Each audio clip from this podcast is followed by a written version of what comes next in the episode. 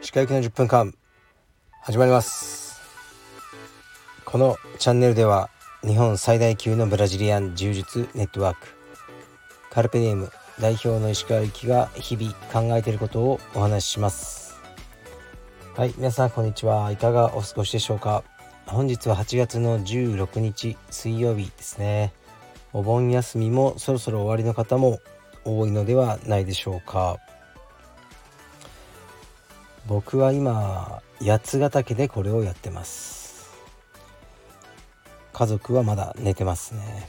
息子だけ早起きなんですね。息子は朝起きて朝起きた瞬間に iPad をやってました。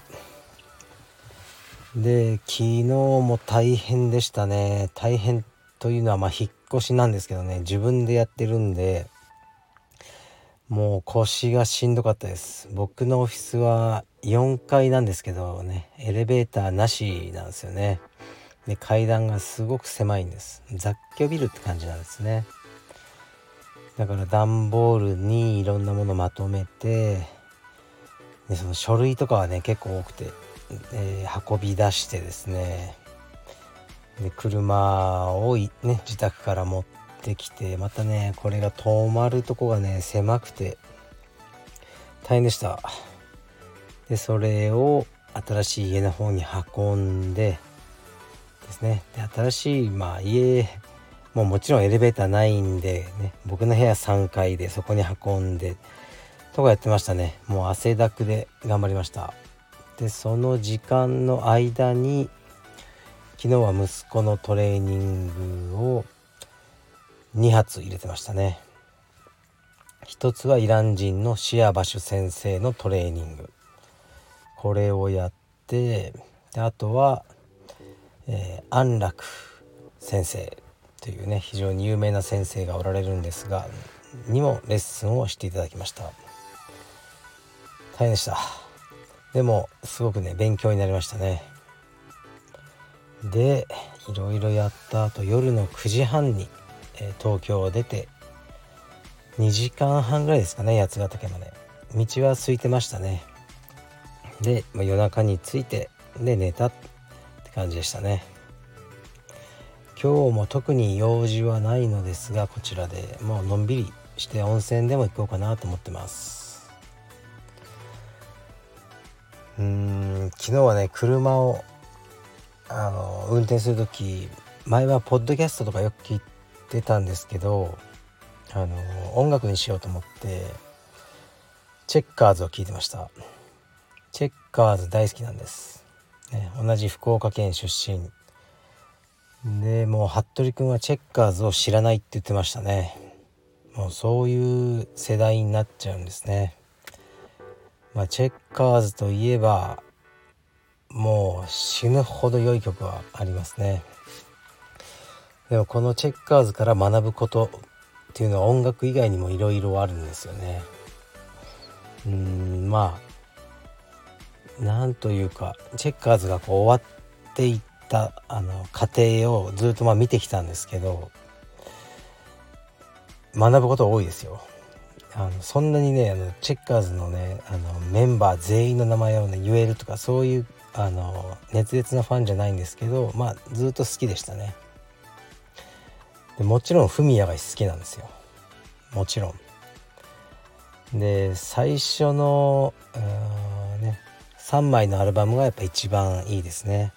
4枚目から半分曲の半分をメンバーが作詞作曲し始めたんですね。最初のあの3枚はほとんどがえー、っとねウリの芹沢コンビって作詞作曲ですね。有名なもうすごい有名な方。のこのコンビこれがね良かったんですよ。でも印税とか入んないじゃないですか。作詞作曲しないと。でねだんだん発言権持ってきちゃうんですね。もちろんメンバーも。最初はその所属事務所が力持っていると思うんですけどね売れてくるとねどうしてもあの力持ってきますよね。で俺たちにも作詞作曲させろ。って言われると、まあ、認めざるを得なくなってきてでやっぱ曲がかなり変わりましたね。うん。から4枚目以降で好きな曲で「I love you さよなら」と素直に「I'm sorry」ぐらいですかね。でもこの2曲も藤井フミヤ色がすごく出てる曲で最初のねあのいわゆるもう初期のねギザギザハートの子守歌とかそちらとはあの変わってしまいましたね。うん、なんかチェッカーズをずっとあの語ってますけどえー、っとねウリの芹沢コンビ最後の曲が「Song for USA」なんですねチェッカーズの僕はチェッカーズの「Song for USA」大好きです。よく聴いてます。うんだからまあだんだん変わってきちゃうってことですね。あとメンバーの中で喧嘩し始めて。でどうやらフミヤがもう解散あのしたかったんですね。で他のメンバーはそれを拒否というかね。でまあ俺たちはどうやって食っていくんだっていうのがあったようですね。フミヤはもちろん食ってきますねソロで。もううん。その辺が生々しいですよね。バンドってやっぱ結局ボーカルなんだって思いますね。ギターがね誰かに変わってもねもう分かんないんですよ素人は。僕もそうだしドラムが変わっても僕は分からないですね。ボーカルが変わると分かりますしボーカルはやっぱりバンドのフロントマンなんでバンドの9割はボーカルですよね。だからうんそういうのをねこういろいろ面白いなと思うんですよね。なんとなくバンドってこう平等だみたいな感じに従うというかみんな求めるけど決して平等じゃないんですね、まあ、バンドはボーカルだしもう野球はピッチャーなんですよね。うんあのチームスポーツだけど少しいびつな形というかねピッチャーだけ勝利がつきますよね。何勝何敗ってその他はつかないじゃないですか。ライト、ね、ライトだけどあの、ね、今シーズン何勝何敗とか、うん、野球はピッチャーで、えー、バンドはボーカルという、まあ、事実があるなと思いますね。はい。まあ、帰りもチェッカーズを聞きながら帰ろうと思ってます。結構喋っちゃいましたけどレターに行きます。えー、っともういろいろね面白いの来てますね。これいきますね。鹿さんこんにちは。娘さんに彼氏ができて鹿さんに挨拶に来たら彼氏の国籍と信仰している宗教以外は何を聞きますか？私なら喫煙するか犯罪歴の有無を聞きます。後で裏で探偵をたと雇ってそこを調査もしますはいありがとうございますこのね彼氏の国籍と信仰っていうのはこれ僕が聞かれたってことですねうちの奥さんと僕が結婚する時に、まあ、僕が挨拶に行ったら「ねあなたの国籍は何だ?」と。でまあ「ジャパンです」と。あなた宗教はやってるのか無宗教でございますと。ね、あの葬式戒名一切不要でございます。仏教なども信じておりませんっていうふうに言ってあのそしたらあの「よし」と言われた覚えがありますね。でも結婚を別に許可してもらおうと思ったわけじゃないんですよね。あの前も言いましたけどねお嬢さんをくださいとか言う気はない、ね、くださいも何もねその奥さんも僕と結婚したくてするわけだから僕が一方的になんかねあのお願いすることじゃないだろう。でねあのもう成人した女性であるのでただ挨拶に行った。というだけですね。じゃあ僕は聞くのかというと僕の娘が結婚する時に国籍ね。まあ国籍。まあ、とりあえず聞くかもしれないですね国籍は。はい。なんとなく聞いておきたいな宗教はね一応聞きたいですね。聞いてまあ超評判が悪いカルトとかだったらうん困るなと思いますね。まあぶっちゃけ嫌ですね。まあ無駄だろうけどその宗教のいい点とかをなぜそれを信仰しているのかどういうメリットがあるのかとかをあの熱く議論してできれば論破したいと思いますね。まあでも、うん、よくわかんないですね。他に何を聞きますか？うーんそうですね格闘技はやったことがあるのか？とか聞くと思いますね。これやったことがあるだったらポイントは高いですね。とか喫煙はねしてほしくない喫煙する場合もその喫煙の意味を俺を納得させてみろと。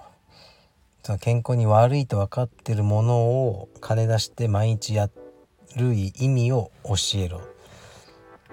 とあの結構詰めに行くと思いますね。犯罪歴の有無ね。犯罪歴ね。まあ若い頃になんか喧嘩で捕まったとかはねまあまあまあいいかなと思いますけどね。ちょっとね性犯罪で捕まったことがありますとか言われたらもうその瞬間帰れって言いますよね。うーん。難しいですね。これは。わからないです。あ彼氏ね。彼氏か。彼氏あすいません。僕ね結婚と彼氏を結構ね分けてるんで。あの今いろいろ喋りましたけど彼氏だったらもう聞かないですね。今聞いたようなこと全て。うん。別にいいと思いますね結婚だったらこういろいろ聞こうと思いますその考えは古いのかもしれないけどあのそう思いますね探偵を雇ってそこを調査はしないですねうーん岡田アーミンのね「お父さんは心配性」っていう漫画があるんですよ。でこれ結構面白いんですよね。知らない人は知らないと思うんですけどあの岡田アーミンであってと思いますけどこの人ね結構好きなんですよ。お父さんは心配性以外にも何だったっけな「こいつら100%伝説」とかそういう漫画もあったと思うんですけど結構好きですね。でこの「お父さんは心配性」のお父さん状態が僕結構その傾向にありますね。がまあ気になった人は「お父さんは心配性」を読んでみてください。今日はねあの八ヶ岳は曇ってますね。小雨が降ってますね。で今車の中でこれやってて目の前にはいろんな木々があの生い茂ってるんですけど目の前にねかなり立派なクヌギがあるんですよね。これはちょっとチェックですね。クワガタがいるかどうかこれからチェックしようと思います。はい。では皆さん、えー、お盆休みの人ももうね終わっちゃった人も一日楽しく過ごしてください。失礼します。あ青山道場は明日から通常営業開始です。よろしくお願いします。